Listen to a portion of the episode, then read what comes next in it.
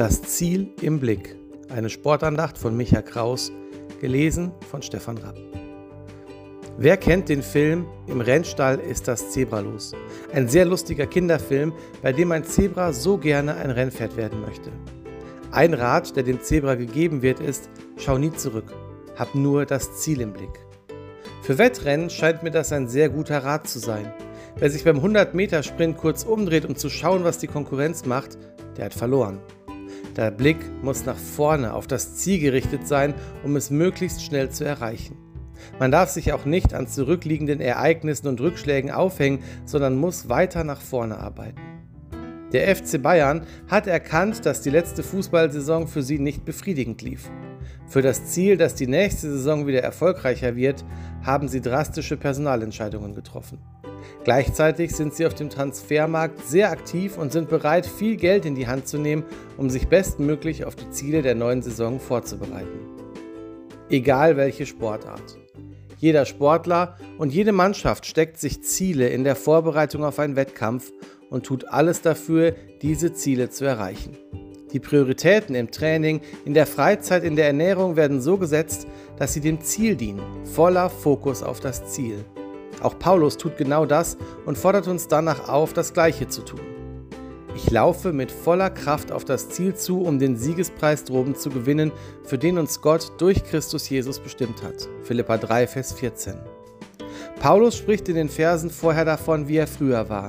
Er war durch und durch Hebräer und strenger Befolger der Gesetze. Philippa 3, Vers 5 und 6. Das Befolgen der Gesetze hielt er für seinen Gewinn, bis er verstand, dass das Erkennen von Jesus Christus als seinen Herrn der eigentliche Gewinn ist. Philippa 3, Vers 7 und 8. Sein Fokus änderte sich. Er liegt nicht mehr auf dem Einhalten der Gesetze, sondern auf Jesus selbst. Er möchte unter den Gläubigen sein, die aus den Toten auferstehen und in Ewigkeit bei Jesus sind. Das ist sein Ziel, auf das er mit aller Kraft zuläuft. Er vergisst, was hinter ihm liegt und wer er einmal war. Er verlässt diesen alten Paulus, der die junge Gemeinde nach seinem Gesetzesverständnis verfolgt hatte. Und er konzentriert sich nun auf das, was vor ihm liegt. Philippa 3, Vers 13. Der Lauf eines Lebens ist ein Marathon mit Höhen und Tiefen.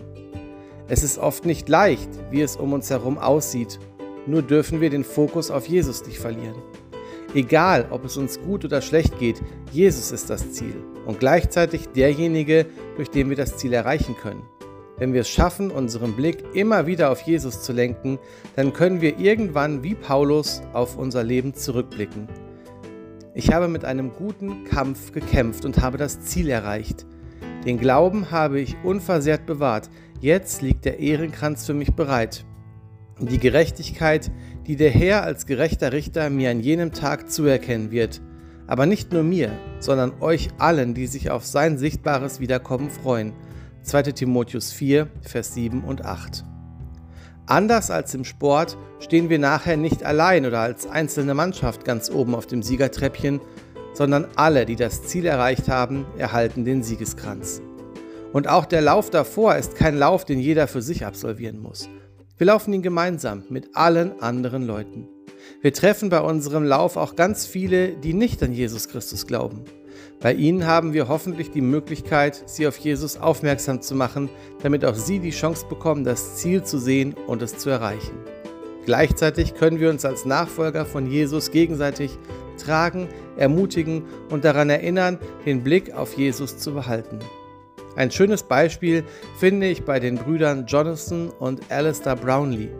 Bei einem Triathlon-Finale 2016 in Mexiko sieht Jonathan Brownlee kurz vor dem Ziel wie der sichere Sieger aus. Doch dann taumelt er und kann nicht mehr alleine weiterlaufen. Sein älterer Bruder Alistair könnte dadurch das Rennen gewinnen, aber er verzichtet darauf und schleppt seinen Bruder bis ins Ziel. Sehr bewegende Bilder, wie ich finde.